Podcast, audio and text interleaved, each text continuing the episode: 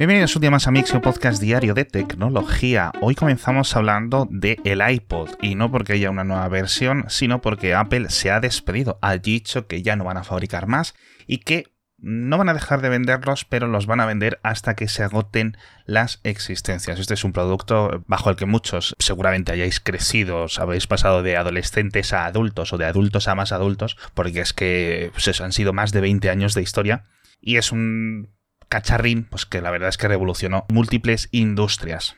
Lo que más me gustaba del iPod era su, su, variabilidad, es decir, que había modelos que eran completamente diferentes del modelo que había salido del año pasado. Era un dispositivo con el que Apple experimentó muchísimo y eso estaba súper, súper bien en lo que ya parece una Apple casi de otra época. Así que el último iPod de la historia es el último que se sigue a la venta, eh, este iPod Touch de séptima generación, imagino que en las próximas semanas, quizás meses, eh, desaparezca del todo, algo que en algún momento tendría que ocurrir por la falta de popularidad del mismo. Nos vamos ahora desde California a Japón porque tengo una cosita que contaros. Es una aplicación que se llama Embody Me o Embody Me, como queréis pronunciarlo, que no es nueva, de hecho, es la enésima aplicación que aplica de estos filtros inteligentes en las webcams, como puede hacer Snapchat o como puede hacer otras plataformas. En este caso están centrados en ordenadores de escritorio. Y que tiene una cosa interesante que no os iba a contar hasta que no he encontrado el vídeo para seleccionarme de que de ver cómo funcionaba y poderos enseñaroslo. Y lo que hace es que te permite cambiar la ropa que tengas por una vestimenta profesional para las videollamadas del trabajo, con lo cual me hace mucha gracia porque en las demos que ellos han hecho está la persona con un pijama, pero a las otras personas en la videollamada les aparece con un traje bien vestido o un vestido mucho más apropiado, porque tiene un ejemplo con un chico y con una chica. El resultado no es muy realista, os dejo un enlace en las notas del episodio, pero oye, seguramente esto poco a poco vaya avanzando porque la verdad es que este tipo de filtros cada vez son más realistas. Y nos vamos a hablar de criptomonedas ahora, y no de su caída ni nada relacionado como comentábamos ayer, sino del robo, porque tengo dos noticias completamente diferentes pero interesantes. Para la primera nos vamos a Londres. Y es que los carteristas parece que han evolucionado un poco, ¿no? Como en Parque Jurásico, la vida se abre camino y están empezando a robar los móviles de los banqueros, los oficinistas, las personas de negocios de estos que viven en la City londinense, pero no por el valor del propio teléfono. Se los quitan de las manos rápidamente mientras están en la calle, pues en el restaurante o en una terraza o pidiendo un taxi o simplemente dando una vuelta y rápidamente lo que hacen es buscar las aplicaciones de criptomonedas, que precisamente ese tipo de personas son las personas que más probabilidades de casi todo el mundo hay que tengan una instalada en el mundo y en cuestión de segundos se transfieren lo que encuentren dentro de estas aplicaciones a sus propias carteras digitales. Luego incluso tiran el móvil porque no les vale para nada o no lo quieren, o incluso lo devuelven y al que se lo ha robado lo puede recuperar unos metros después o al girar una esquina tirado en el suelo, pensando que ha recuperado el móvil, como contaba un ejemplo de la noticia que os dejo en los enlaces del episodio, hasta que unos días después se dio cuenta que le habían desaparecido 5.000 libras de su aplicación de intercambio de criptomonedas. Así que muy curioso. No creo que todos los carteristas del mundo se adapten, es decir, por ejemplo, los típicos carteristas de eh, los centros de las ciudades, como en Barcelona, en Madrid, etc. No creo que se adapten a esta moda, porque, oye, pues es mucho menos común que un turista en el medio de Barcelona tenga una de estas aplicaciones, pero quién sabe si esto, por ejemplo, se pudiera replicar en Wall Street o en otros centros financieros. Y la segunda noticia cripto tiene que ver con la otra parte de la seguridad y es que una empresa de seguridad estadounidense se va a aliar con una empresa suiza para crear cajas fuertes repartidas por todo el mundo y proteger las carteras de criptomonedas con más dinero, es decir, eh, fondos de inversión o gente eh, con muchas fortunas, pues que tengan estos activos digitales protegidos, no en plan en un pendrive, en un cajón o en una caja fuerte en tu casa. Entonces, si contratas sus servicios, lo que van a hacer es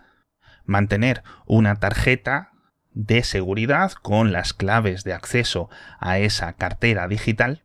en una localización secreta, en una localización segura, en espera de que tú en algún momento la necesites recuperar. Esto muchas personas lo estaban haciendo ya desde hace años, depositando simplemente un pendrive en una caja fuerte de un banco. Esto es, digamos, una evolución de esto. Lo más interesante es que van también un paso más allá y permiten dividir las claves de cifrado, las claves de acceso a estas carteras de criptomonedas en diferentes elementos, en diferentes piecitas de hardware repartidos en diferentes localizaciones de tal forma que se mitigue, en cierto sentido, la posibilidad de perder el acceso, vamos a suponer, en el caso de que un meteorito caiga encima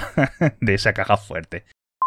Nos vamos ahora a Marte, y es que el invierno marciano parece que está dejando sin energía a Ingenuity, a este helicóptero tan apreciado en este podcast, y es que el desgaste de los componentes poco a poco en este más de un año que lleva dando vueltas por Marte y la acumulación de polvo en los pequeños paneles solares pues le está dificultando conseguir energía todos los días. Además, ahora es cuando más frío hace en Marte, al menos en la posición, en la latitud a la que se encuentran, con noches de hasta 70-80 grados bajo cero, y tiene que todas las noches encender sus baterías para encender los calefactores y que las electrónicas de a bordo de este helicóptero no se congelen, con lo cual todos los días le es más difícil volver a conseguir la energía necesaria para seguir operando. Ya no simplemente para seguir volando, simplemente para seguir encendido y seguir conectado con el rover. Entonces, no es el primer invierno, obviamente, ya comentaba que justo lleva un poco más de un año, pero el invierno pasado pues tenía todo en muchas mejores condiciones, aunque recordemos, este es un helicóptero que estaba diseñado para durar a lo mejor 15 días y está durando casi 400, así que vamos a ver si la NASA lo consigue ir manteniendo durante los próximos meses. Y hablando de energía solar, por cierto, nos tenemos que venir a la Tierra, en concreto a España, porque hay una startup nueva que me ha sorprendido, se llama Solfi, y lo que hace es simplificar el autoconsumo de energía solar. Ya digo, es un modelo de negocio bastante singular, seguramente quizás en otros países ya exista, pero lo que hace Solfi es, eh, digamos, gestionar toda la instalación solar de una vivienda, de una empresa o de una comunidad de vecinos. Es decir, les pone en contacto con los instaladores, les gestiona los trámites, les gestiona las subvenciones, les resuelve las dudas, les, digamos, les eh, acompaña, les lleva de la manito por toda la burocracia, todos los trámites, todos los procesos técnicos que hay para que tengas unos paneles solares y los consigas tanto al mejor precio como con las mejores subvenciones, esto sigue siendo una pesadilla de trámites y trámites y trámites, a pesar de que esté en España mucho más simplificado que hace unos años. Así que yo sospecho que esta empresa, la verdad, es que trabajo no les va a faltar. Tenemos varias noticias más de China, tenemos un nuevo aparatito que ha lanzado la, gente de ByteDance para los creadores de contenido y de emisiones en directo, muy chulos, una especie de smartphone o tableta modificada con una cámara web pivotante, muy chula. No creo que llegue a España ni fuera de China, pero oye, ahí os lo dejo por si la queréis ver. Hablamos también de unas protestas por una fábrica de coches eléctricos que parece que está contaminando eh, las inmediaciones y están enfermando centenares de niños en Hunan, en China, una fábrica de BID uno de los mayores fabricantes, no sé si el tercero o el cuarto del mundo ahora mismo de coches eléctricos, y no se sabe muy bien qué es lo que está ocurriendo. Hay unas eh, supuestas emisiones descontroladas de compuestos orgánicos volátiles y está habiendo protestas alrededor de la fábrica, los vecinos obviamente con sus hijos enfermos, sobre todo después de ser centenares de niños, que no es en plan unos pocos, pues están protestando para que detengan o por lo menos cierren, clausuren temporalmente la fábrica. Pero lo que más me interesa de China también, que la verdad es que tengo muchas cosas en la newsletter, pero con esto ya lo dejo, es que ha comenzado a funcionar una flota de camiones cisterna autónomos en la ciudad de Cantón, la ciudad de Guangzhou, al sur de China. Y es una colaboración entre una startup medio china, medio estadounidense que se llama WeRide y el ayuntamiento de la propia ciudad de Cantón y entonces estos 50 camiones cisternas sin conductor van a ir recorriendo las principales avenidas, las principales calles, automáticamente todas las mañanas o todas las noches o cuando tengan que hacerlo, echando agua a presión, barriendo automáticamente, lo típico que hacen los camiones de limpieza, pero sin conductor. La verdad es que es impresionante verlos